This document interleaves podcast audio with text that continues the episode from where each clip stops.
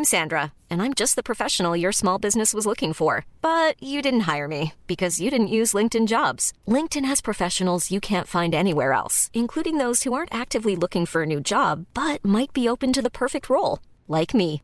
In a given month, over 70% of LinkedIn users don't visit other leading job sites. So if you're not looking on LinkedIn, you'll miss out on great candidates like Sandra. Start hiring professionals like a professional. Post your free job on linkedin.com/people today. Hey, it's Paige DeSorbo from Giggly Squad. High quality fashion without the price tag. Say hello to Quince.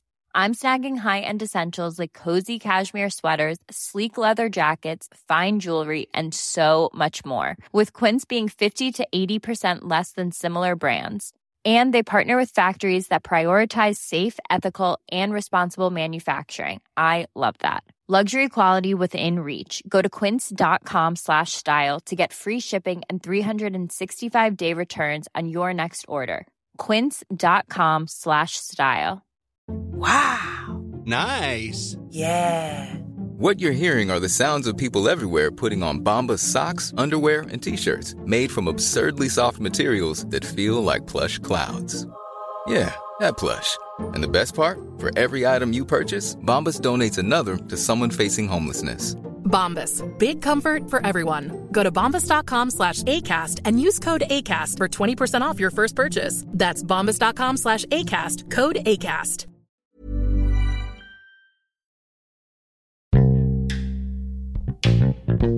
Antes de empezar, quisiera invitarlas e invitarlos a escuchar dos podcasts. El primero es No Monógamos, un podcast que cuestiona las formas tradicionales en las que nos amamos y nos relacionamos, porque como dice el show, las relaciones son tan diversas como las personas que las construyen. Si alguna vez te has planteado estar en una relación abierta, si has pensado en que la monogamia es problemática, o si simplemente tienes curiosidad o te cuestionas las convenciones tradicionales de las relaciones, este programa es para ti. Y el otro, para los que no lo conocen, es El Topo, uno de los podcasts de entrevistas más escuchados en Colombia. En él, Miguel Reyes, quien también hace parte de Elemental, explora temas en los que hay ignorancia, vergüenza o temor a través de miradas curiosas y personajes fascinantes. Los encuentran en todas las aplicaciones de podcast. No se los pierdan, les van a gustar.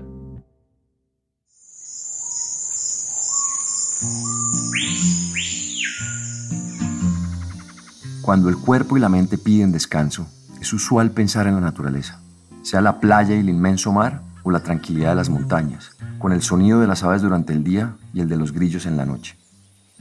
Vivir en las grandes ciudades muchas veces es acostumbrarse al frenesí, caos en la movilidad, ruido, mala calidad del aire, intolerancia y consumo frenético de todo tipo de recursos. Aunque grandes espacios urbanos están buscando la forma de reconciliar la naturaleza con la infraestructura humana, esta no es la regla general. Por eso buscamos durante algunos días cambiar la rutina abrumadora por la serenidad del bosque, el páramo, el río y tantos otros destinos que nos ofrecen reconectarnos con la tierra. El Chocó, región del Pacífico colombiano, es una de ellas. Más allá de las fronteras políticas que lo limitan, el Chocó es una de las áreas biogeográficas más ricas del planeta. Las intensas lluvias que caen todo el año moldean el paisaje y permiten que miles de especies, animales y vegetales prosperen entre sus selvas, montañas y el Océano Pacífico. Solo cuando yo crecí, que ya me hice adulta, fue que yo sentí que nosotros éramos tan ricos en biodiversidad, ¿verdad? Como yo crecí en eso, al principio yo naturalizaba eso. Como que es como cuando naturalizamos, no sé, el pecho de la mamá, cuando nos amamanta. Yo veía como que la vegetación de nosotros era tan frondosa, tan grande, como que uno sembraba cualquier cosa y pum, florecía. Entonces yo en ese momento que inicio a conocer otro, o digamos otros lugares de Colombia, entonces es donde yo me inicio a sentir que definitivamente nosotros tenemos una riqueza muy grande, ¿verdad? Yo soy Amelia Prado, nacida y criada en Nuquí, Chocó. Digamos que desde muy pequeña salí de Nuquí pero nunca me he desconectado de Nuki. Esa riqueza natural que tantos buscamos para descansar, para reconectarnos y recargarnos, Amelia lo tuvo desde niña. Nuki, municipio chocoano ubicado entre la selva y el mar, es sin ninguna exageración un paraíso. Las playas se llevan gran parte del protagonismo, pero los pozos de aguas termales, las cascadas, la comida y el olor de la vegetación conjuran un hechizo que encanta a nativos y visitantes. Ni siquiera el estigma de la violencia, que es tan fuerte en varias zonas naturales de Colombia, ha podido opacar la belleza natural de este pueblo. Tantos atractivos reunidos en un mismo lugar pusieron en el mapa turístico e industrial a Nuquí. Desde hace algunos años, las autoridades y grandes empresarios tienen planes de inversión en este territorio.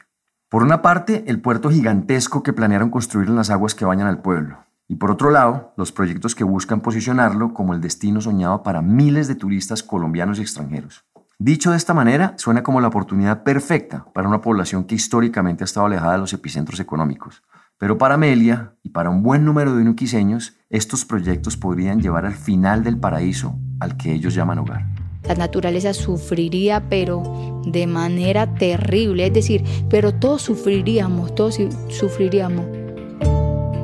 El equilibrio de este ecosistema, que ha logrado mantenerse intacto en varias zonas, depende en gran medida del desarrollo de un turismo realmente sostenible. ¿Cómo se vive en esta región? ¿Qué lecciones podemos aprender de la lucha de Nuquí por la conservación ambiental? ¿Cuál es la relación de sus habitantes con el territorio? ¿Qué lo hace tan mágico? Mi nombre es Nicolás Ibarwen, soy periodista, ambientalista y amante de la naturaleza pero sobre todo soy alguien que está convencido de que debemos cambiar la relación que tenemos con la Tierra. Bienvenidos a Elemental, un podcast sobre el único planeta con vida del que tenemos noticia, nuestra relación con él y sus demás especies.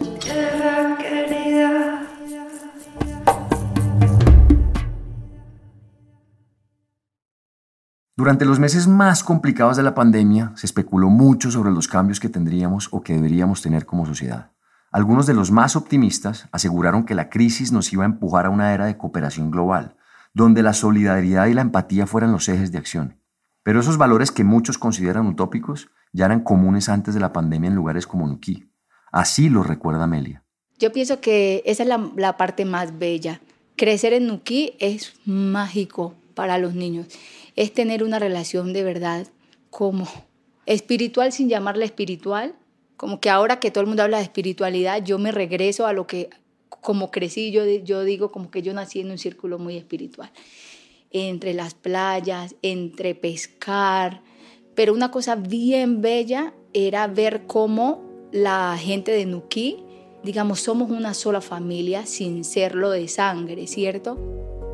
En cualquier ciudad grande del mundo es completamente impensado, pero en Nuquí la normalidad es poder dejar abiertas las puertas de los hogares, compartir alimentos y conocer mucho más allá del nombre de los vecinos. Esa confianza en la comunidad fue el pilar de la relación espiritual que Amelia describe con su pueblo. Aunque según las últimas mediciones Nuki supera hoy las 9.000 personas, hace algunas décadas el número era mucho menor. Históricamente, allí conviven indígenas y afrocolombianos.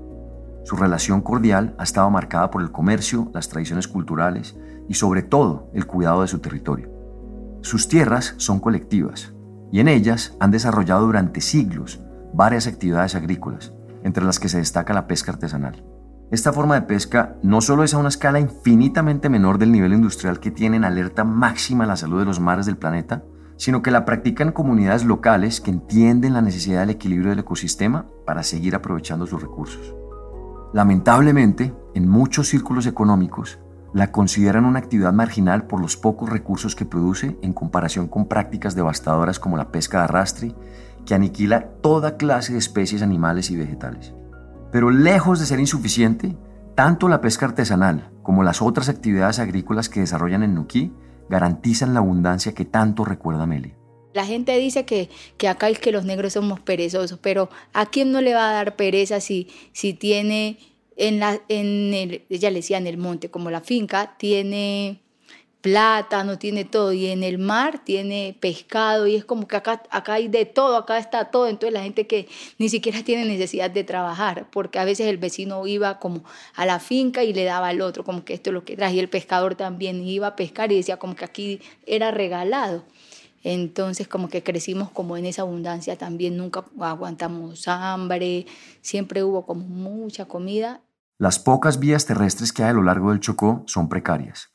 Eso explica en gran medida el aislamiento que ha tenido esta región con el resto del país. Por el contrario, las rutas marítimas que bordean el litoral han facilitado el transporte desde Buenaventura en el sur hasta Panamá en la frontera nororiental de Colombia. En lanchas y embarcaciones medianas, cientos de personas se transportan todos los días, permitiendo el contacto entre los pueblos chocuanos y el fácil comercio de sus recursos. Entonces lo más bello de todo esto era que pues nosotros no nos relacionábamos con, la con todos los de los otros corregimientos y por ejemplo pasaba que en vacaciones si yo tenía una amiga en Arusí, pues yo me iba a pasar las vacaciones en Arusí o un fin de semana en Arusí porque los niños viajaban los domingos para el colegio y se regresaban los viernes después de la jornada de estudio. Entonces, digamos que siempre ese fue, digamos, era, era como un recorrido obligatorio porque no éramos una comunidad solo como Nuki, sino con toda la gente que hacía parte del Golfo. El Golfo que menciona Meli es el de Tribugá. Expertos estiman que esta es una de las zonas más biodiversas no solo en Colombia, sino en el mundo. Allí habitan unas 35.000 especies de plantas, cerca de 390 tipos de aves, más de 900 reptiles y miles de otras especies. Además, es un punto clave para las comunidades del Pacífico y la identidad que han forjado durante siglos. La verdad era como, seguramente eso pasa acá en Bogotá, pues los niños salen de vacaciones y se van, no sé, a Estados Unidos, se van eh, a Disney, se van a, no sé, a Medellín, se van a Pereira. Para nosotros las vacaciones eran eso, era ir a Tribugá, ir a ir a Joví, a Coquilla, era, ese era como, como nuestro gran plan. Realmente éramos, éramos una comunidad. Yo ni siquiera sabía que era negra, ni siquiera sabía como que los colores de pieles existían. Yo solo me veía como en, en el lugar perfecto. Pero aunque todo un entorno de riqueza natural rodea Nuquí, Tribugá y las otras comunidades del Pacífico, existen muchos obstáculos para acceder a servicios básicos como salud y educación. Chocó es uno de los departamentos con mayores índices de pobreza en Colombia. Durante décadas, la presencia estatal se ha limitado a militarizar los territorios para impedir que los grupos ilegales se fortalezcan. Aunque la violencia ha impactado la región durante décadas y en los últimos años se intensificaron los combates entre las guerrillas y el ejército, este no es el único problema que afecta a las comunidades. De acuerdo con cifras del 2018, que pudieron empeorar por la pandemia, en Chocó el 65% de los habitantes asegura que está insatisfecho con el acceso a las necesidades básicas como vivienda digna, servicios de agua y energía, salud y educación. Fue precisamente la falta de oportunidades en educación la que llevó a Amelia a buscar nuevos horizontes fuera de Nuquí. Salí como en busca de educación de calidad, ¿verdad? Entonces es de ahí que mi colegio lo termino en una ciudad como Pereira, eh, luego me voy a Medellín a estudiar la universidad, luego me vengo acá a Bogotá hacer un posgrado en Derecho Constitucional y una maestría en Gerencia para el Desarrollo. Esto que yo busco, digamos, en la academia, digamos que siempre ha tenido como un objetivo final y es la protección de mi territorio, porque desde muy pequeña yo vi como que eh, yo nací en una familia que ama la naturaleza, que siempre ha vivido de ella, ¿verdad? Pero también yo sentía que en mi comunidad era necesario como meterle más técnica a las luchas. Además de los problemas históricos vinculados a la violencia y a la pobreza, en los últimos años uno de los mayores retos para los chocuanos ha sido el puerto de Tribuga. Este proyecto lo empezó a planear el gobierno desde los años 70 en ese entonces la idea era impulsar el desarrollo con un puerto ubicado en el Golfo que permitiera industrializar la pesca y bajar el precio de los fletes marítimos. Además, el puerto abriría la posibilidad de construir un oleoducto desde La Guajira, en la punta de Colombia, hasta Tribugá, en el occidente del país. Pero como muchos de los grandes proyectos en Colombia, se fue quedando en los planos archivados durante décadas. Sin embargo, en el 2006, las gobernaciones de Chocó, Caldas y Risaralda formaron una sociedad para retomarlo y por fin ejecutarlo. No pasó mucho tiempo antes de que voces de ambientalistas, expertos y líderes dentro de las comunidades chocuanas advirtieran sobre los graves peligros ocultos detrás de la promesa de desarrollo. Un llamado a decirles que este puerto no es estratégico ni ambiental, ni económica, ni socioculturalmente para el país. En el territorio seguramente se van a encontrar con que la gente no quiere un puerto en Tribugá. Tribugá es la segunda zona más biodiversa del mundo, solo en Tribugá. Estamos muy preocupados, eh, no solamente por el ecocidio que se puede generar en Tribugá, Chocó, en Nuquí, sino todo lo que está alrededor de este puerto.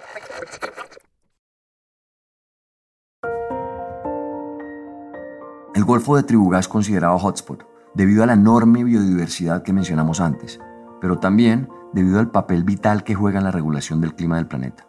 La selva tropical que pinta de varias tonalidades de verde Anuquí y otros municipios chocuanos atrae humedad y absorbe enormes cantidades de dióxido de carbono. Además, dentro del Golfo se encuentran los manglares mejor conservados de Colombia. Estos bosques de ramas son el vínculo entre la tierra y el mar, pues garantizan la transición entre los dos mundos para las especies. El proyecto del puerto, según cifras de la WWF, afectaría directamente 114.500 hectáreas protegidas. El efecto sobre todas las especies que habitan ahí y sobre sus ecosistemas simplemente sería devastador. Pero como ha sucedido con otras megaobras en Colombia, el gancho para seducir a la población son las promesas de los servicios que por tantas décadas les han faltado. Desde que yo nací, yo escucho hablar del puerto de Triuga, por ejemplo, y desde que yo nací, yo escucho que los territorios donde las comunidades negras viven y las comunidades indígenas viven no tenían títulos de propiedad. Los de Arquímedes, que son los que impulsan el puerto, son tan descarados que siempre le dicen a la gente, la gente dice estas necesidades que yo acabé de señalar y ellos dicen, no, pero si llega al puerto, esto va a haber, si llega a las carreteras, si llega a la carretera, esto va a haber. Pero luego uno se va a los lugares como en el Chocó, que hay carreteras, y uno dice, ¿y eso por qué no llegó? Entonces, o sea, llegó, ¿qué fue lo que llegó? Lo que llegó fue todo lo negativo que yo mencioné. Y es que aunque la preocupación principal con el puerto era la destrucción ambiental, Amelia y muchos otros pobladores de Nuquí temían que se degradara ese espíritu comunitario con el que crecieron. La promesa de políticos y otras personas que apoyaban la construcción en Tribuga era mejorar notablemente la economía de los hogares. Con las regalías del proyecto, les decían, Nuki podría dar el gran salto hacia la modernidad y estar en mayor sintonía con otras regiones del país. Es decir, está bien que yo quiera tener un teléfono de marca Apple, ¿cierto? Está bien, pero está muy mal que yo piense que el teléfono Apple es más importante que León Marino, que acabaron de asesinar, digámoslo así, o que es más importante mi teléfono Apple que el manglar.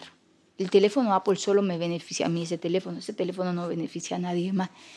Lo que me ofrece Nuki, lo que me, me ofrece un territorio ecológicamente conservado, beneficia a comunidades enteras.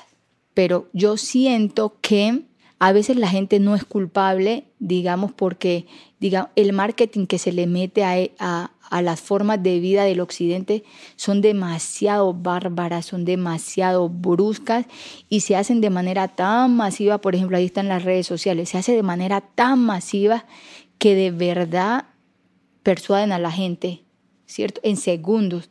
Con estas preocupaciones en mente, Amelia empezó a hacer activismo en oposición al puerto. Los movimientos ambientalistas pusieron en la agenda nacional la problemática de Tribugá, con mensajes en redes sociales y el apoyo de famosos. Pero dentro del territorio, la lucha por la protección del Golfo era intensa. Ser líder en Chocó, como sucede en tantos rincones de Colombia, significa enfrentarse no solamente a poderosos políticos y empresarios, sino también a los grupos armados ilegales. La guerrilla del ELN ha ocupado durante décadas varias zonas del departamento, pero también hacen presencia las bandas criminales o las BACRIM, las disidencias de las FARC y el Clan del Golfo, un grupo paramilitar. En ese contexto de zozobra por el futuro no solo de Tribugá, sino de los pueblos que dependen del ecosistema para subsistir, otra mujer alzó su voz para defender Nuki. Hay muchos sitios del mundo que han descubierto que la conservación de los espacios en su estado natural es un muy buen negocio. ¿Por qué? Porque esto no solamente es bonito, también es rentable. Programas como los que tienen los chocuanos en esta zona, de su red de posadas nativas, de actividades de turismo, de actividades de conservación, de venta de bonos de carbono. Eso genera ingreso, también es desarrollo. A quien escuchamos es Juana María Perea Plata, lideresa colombo-española que se enamoró de Nuquí e hizo de la defensa de este territorio su proyecto de vida. Amelia y Juana coincidieron no solamente en la fuerte oposición al puerto de Tribugá, sino en la lucha por la vida digna en el Chocó mucha gente que va a nuestro territorio pues también va con la idea de que pues esto hay que explotarlo, esto hay que saquearlo porque digamos nos han saqueado toda la vida el Choco, el departamento del Choco lo han saqueado toda la vida. Hacerles frente a todos estos problemas que arrastran décadas y como dice Amelia, impulsan el saqueo de Chocó no era fácil. Con la sombra de la violencia siguiendo cada pisada, Amelia y Juana se atrevieron a soñar con un futuro distinto para el pueblo y el departamento. Si la riqueza de Nuquí está en su megadiversidad, ¿por qué habrían de sacrificarla? Bajo esta lógica, enfocaron su trabajo de protección del territorio, y el camino para lograrlo tenía un denominador común, la sostenibilidad. Y es que el sueño de Juana era precisamente ese, crear un emprendimiento turístico sostenible que estuviera en armonía con todas las formas de vida impulsar a los habitantes de Nuquí a trabajar en esta vía. Para volverlo realidad, compró un terreno en medio del bosque con vista al mar, y allí con la ayuda de algunas personas del pueblo empezó la construcción de un ecostal. Si todo le salía bien, podía demostrar que era posible generar recursos suficientes y a la vez estar en armonía con la naturaleza. Pero para darle la vuelta al destino de Nuquí, primero debía trabajar en hacer del municipio un lugar seguro para los visitantes. Pero la española era una mujer súper frentera, demasiado frentera. Entonces di tú que las AGC pintaban, un día el pueblo amanecía AGC, AGC, y ella sacaba toda la comunidad y vamos a, a pintar esto. Que, este, estos malandros no pueden venir a apoderarse del pueblo. Y estos malandros no pueden ir a pintar las paredes, a hacer dibujos, a hacer cultura, porque aquí puede pasar todo menos que se vengan a, anidar estos bandidos, ¿cierto? Hace referencia a las AGC, Autodefensas Gaitanistas de Colombia, un grupo paramilitar que también hace presencia en Chocó y que controla a través de Nuquí algunas vías del narcotráfico. A simple vista, pintar algunos grafitis no parece algo alarmante, pero este gesto genera terror en los pueblos de Colombia desde las épocas más duras del conflicto en el país. Esas tres letras, AGC, pintadas incluso sobre escuelas, eran no solamente una muestra de poder contra los otros grupos armados que intentan controlar Nuquí, sino una clara intimidación contra los habitantes. Esto enfureció a Juana. Muchas veces tuvo enfrentamientos con ellos, porque ellos, digamos que están en la comunidad también un día llegan y van al, pozo y eso. Entonces, como que, ¿por qué nos quitas los letreros? Ustedes no pueden estar aquí, ustedes son unos bandidos. Usted. Entonces ella era como protectora del territorio. La confianza que muchos en Nuquí y otras poblaciones cercanas depositaron en Juana no vino solamente de su oposición a los violentos. Además de su activismo contra el puerto, construyó relaciones de confianza con los habitantes, sobre todo mujeres. Durante los primeros meses de la pandemia, cuando muchos trataban de sobrevivir con toda clase de empleos, Juan ayudó a las mujeres esposas de pescadores a crear un costurero comunitario donde pudieran producir tapabocas. Convertirse en líder en una zona tan caliente evidentemente le trajo problemas. Algunos simples como discusiones con vecinos, otros profundos como la ardua tarea de oponerse a proyectos que afecten el ecosistema. Pero enfrentar solamente con su voz a los grupos ilegales era más que un problema, era un riesgo inminente para su vida. El costo del liderazgo social e ambiental fue demasiado alto.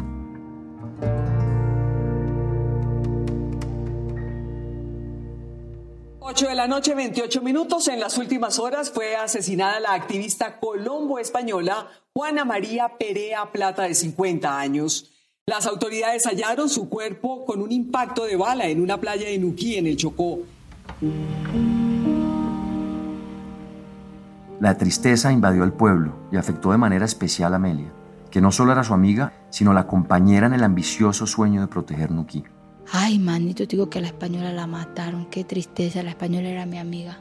Juana estaba en el pueblo haciendo tapabocas ¿cierto? Porque también la idea era no traer tapabocas de la ciudad, sino hacerlos ahí en la comunidad. Entonces, ¿cómo le parece que Juana terminó de hacer los tapabocas y se fue caminando por la playa para su casa? Entonces, cuando Juana va caminando para su playa, pues se encuentra con esta gente.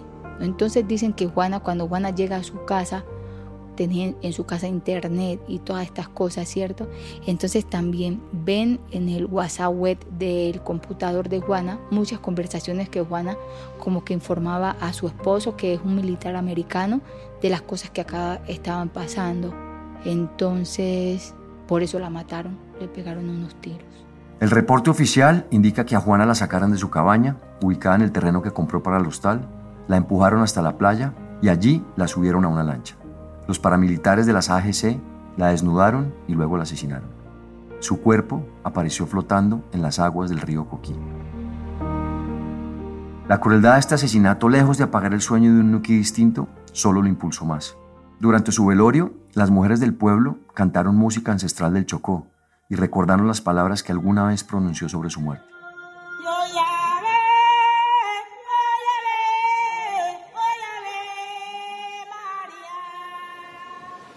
Sí, yo creo que la vida hay que vivirlo con toda. Tengo 50 años, pero si yo me muero mañana, no habría una sola persona en el funeral que no dijera, Marica, la hizo de todo. Esta vieja es que no le quedó faltando, fue nada. Y, y eso es tal vez de las cosas que yo más aprecio de mi vida.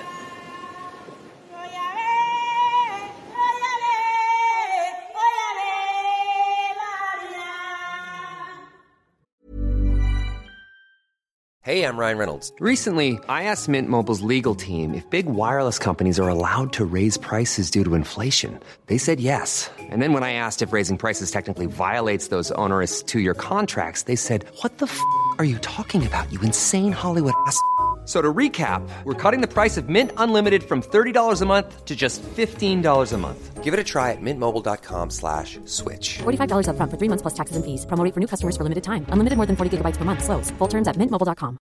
Spring is my favorite time to start a new workout routine. With the weather warming up, it feels easier to get into the rhythm of things. Whether you have 20 minutes or an hour for a Pilates class or outdoor guided walk, Peloton has everything you need to help you get going. Get a head start on summer with Peloton at onepeloton.com.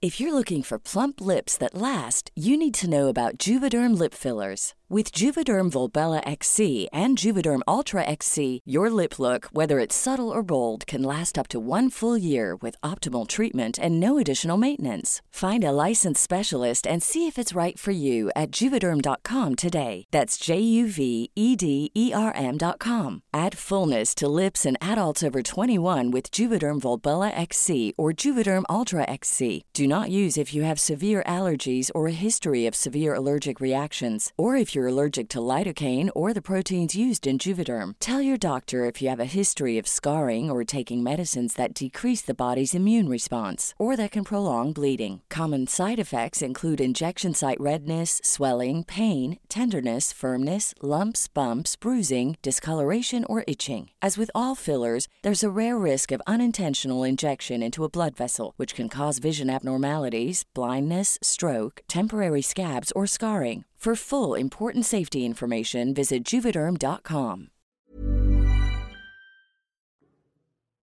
Recuperarse del asesinato de Juana no fue fácil ni para el pueblo ni para Amelia, pero la mejor manera de honrar su memoria era seguir trabajando por Nuquí. Sumado a la preocupación por el puerto de Tribugá, otra amenaza para el equilibrio del ecosistema apareció en el horizonte. La vía al mar desde las Ánimas hasta Nuquí. Esta carretera pretende unir al Chocó por vía terrestre en cinco tramos que atravesarán la serranía del Baudó y conectarán las cuencas de los ríos Atrato y San Juan con el norte del Chocó. A diferencia del caso del puerto, la carretera ha dividido las opiniones dentro de Nuquí. Así lo explica Amelia. Hay una cosa que ronda mucho en la cabeza de los nuquiseños y es que Nuquí, para llegar a Nuquí hoy se paga uno de los tiquetes aéreos más costosos del país. Entonces la gente dice, necesito conectarme, ¿cierto? Necesito conectarme con el resto del mundo, necesito conectarme con el resto del país. Es justo ahí donde, donde encontramos líderes nuquiseños que inician a hablar de la importancia de la carretera digamos, otro sector de la población que, que dice que la vía es importante son los comerciantes, ¿verdad? Los comerciantes dicen que el transporte que ellos pagan para que lleguen los alimentos ahí es demasiado costoso. Y va uno a mirar y efectivamente es demasiado costoso. Pero, Nicolás, ¿por qué también es tan costoso?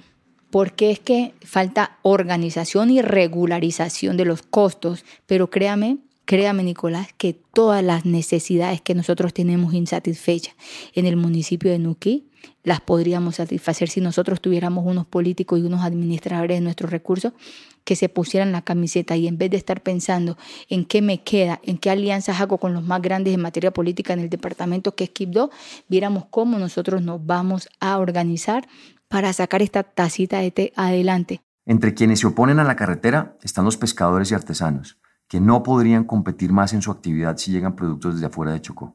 Pero líderes como Amelia tienen una profunda preocupación que se divide en dos. La primera es la posible pérdida de la autonomía territorial frente al dinero de empresas.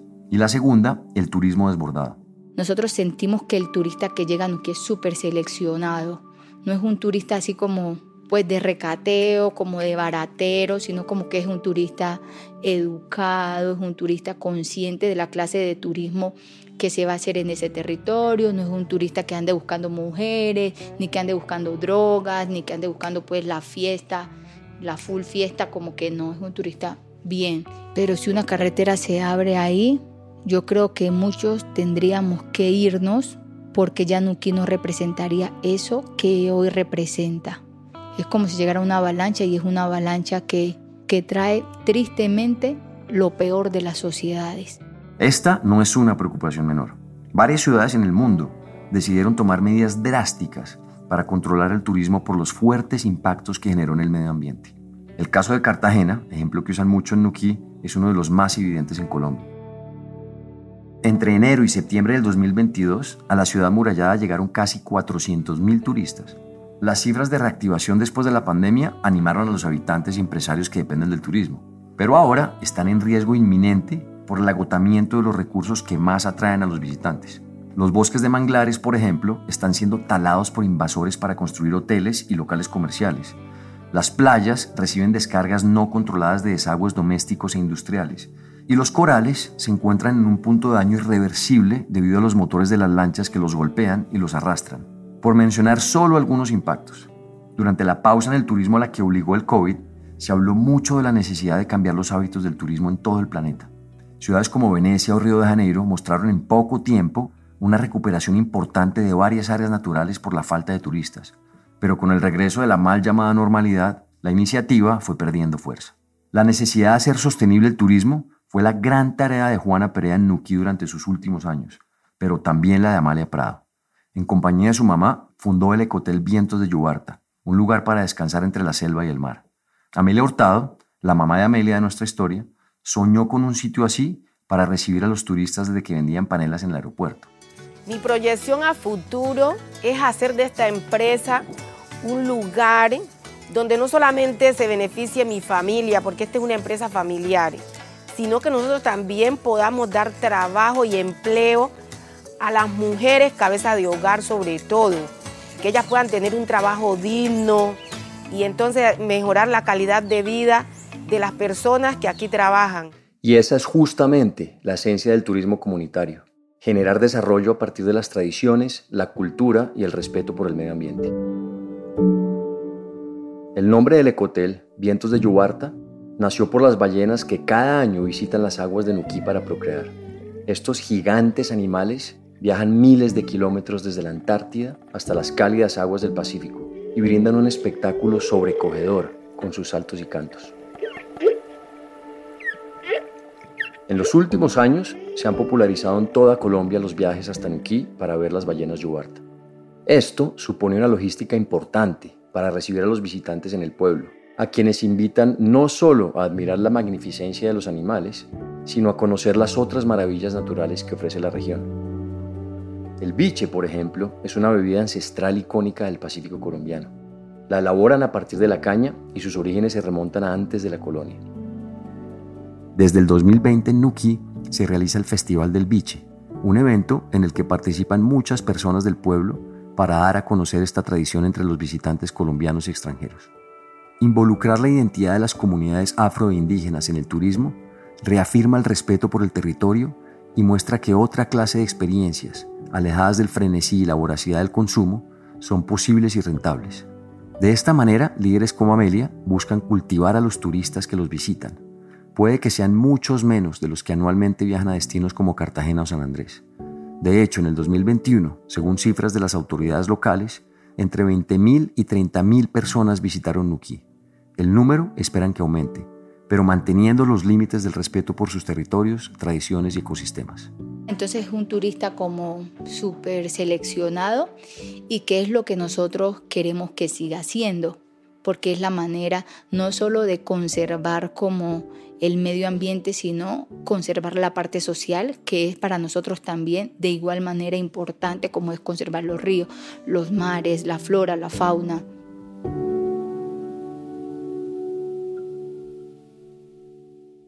En septiembre del 2020, durante el primer año de la pandemia, una luz de esperanza para el municipio se encendió. Se cayó el polémico proyecto del puerto de Tribugá, en las costas del departamento del Chocó.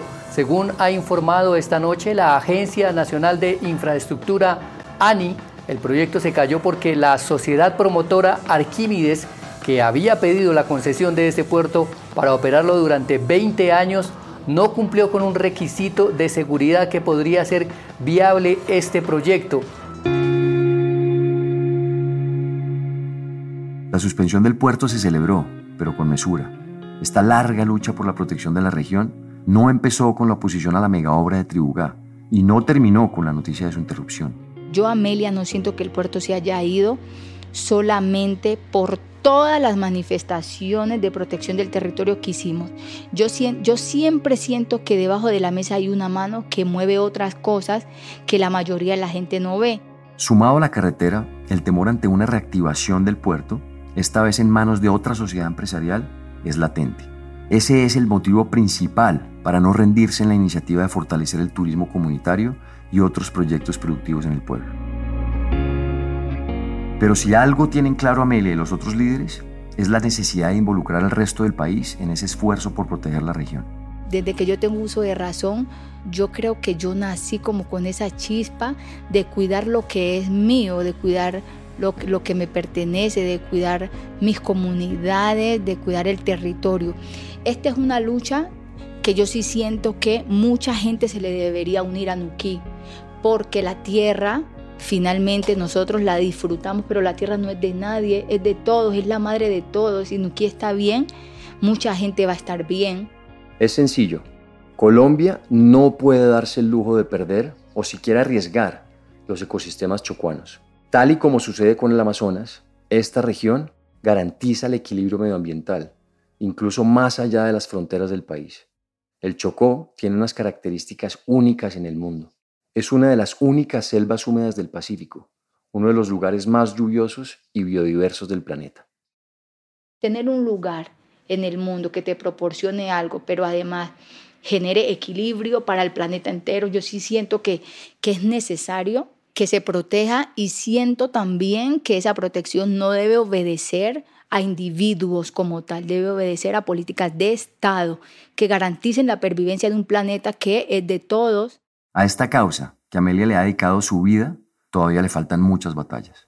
Como ella dice, el futuro de Nuquí y el Chocó no pueden depender solo de las iniciativas ciudadanas que nacen en el corazón del pueblo. Es necesario que se establezcan políticas más fuertes de protección para la comunidad y el medio ambiente. Pero para conseguirlo, sigue siendo necesario alzar su voz para que se escuchen todos los rincones del país, tal y como lo hizo Juana Perea. Muchas veces he visto que como gente que ha trabajado conmigo ha muerto en esto, mucha gente ha muerto en esto, sobre todo en la en restitución de tierras, compañeros que mataron, que iban a una comisión y morían. Solo en el 2022 asesinaron a más de 180 líderes, pero expertos aseguran que existe un subregistro que hace más escabrosa esta cifra. Yo sueño con un mundo que respete los derechos étnico-territoriales. Yo sueño con un mundo que tenga límites cuando de naturaleza y protección del medio ambiente se trata. Yo sueño con un mundo menos permeado por el capitalismo. Yo sueño un mundo donde las comunidades negras, digamos, vuelvan a, un poco reencontrarse y las comunidades indígenas también. Estos anhelos de una mujer que se siente más nuquiseña que las ballenas yubarta no son nuevos. Aunque una amenaza la haya alejado de su pueblo, la brisa, el mar y su gente siguen inspirándola a luchar por el paraíso, ese con el que no para de soñar desde que era una niña. Y quizás el mejor resumen está en una de las estrofas del himno de Nuquí. La selva, los manglares y termales conforman un ambiente tropical que las aves alegran con su canto esperando que algún día Nuki pueda progresar.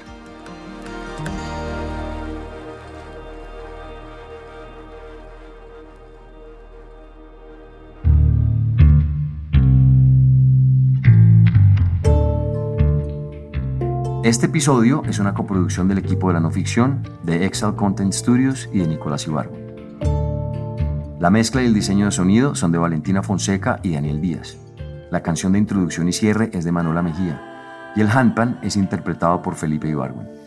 La ilustración de la portada es de Isabela Soto Vallejo. El guion fue escrito por Juan Camilo Hernández y editado por Miguel Reyes. Si tienen comentarios o sugerencias, escríbanos a nuestro Instagram, arroba podcast elemental. Y si les gusta este trabajo, ayúdenos a regar la voz. Recomiéndelo a sus amigos o familia a quienes les pueda servir o interesar. También no se olviden de darle clic al botón de seguir o follow y a la campanita dentro del show elemental para no perderse ningún capítulo nuevo. Hasta la próxima.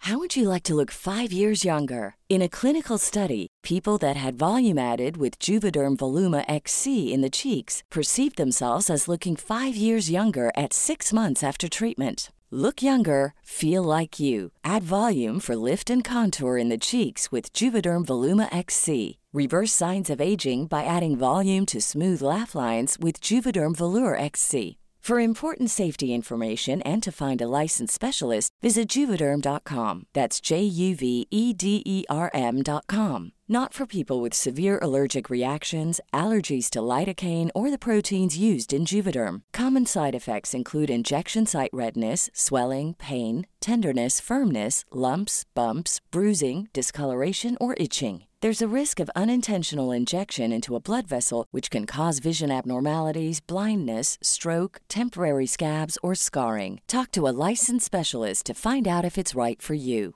Hey, folks, I'm Mark Marin from the WTF Podcast, and this episode is brought to you by Kleenex Ultra Soft Tissues, your ally to help tackle your allergy symptoms this season. I love the change of seasons, but nobody loves pollen and all those other things floating in the air that make you sneeze during this nice weather. Kleenex Ultra Soft Tissues are hypoallergenic and allergist approved, so fight back against watery eyes and runny noses without worrying about irritating your skin. For this allergy season, grab Kleenex and face allergies head on. Hey, it's Paige DeSorbo from Giggly Squad. High quality fashion without the price tag. Say hello to Quince. I'm snagging high-end essentials like cozy cashmere sweaters, sleek leather jackets, fine jewelry, and so much more. With Quince being 50 to 80% less than similar brands.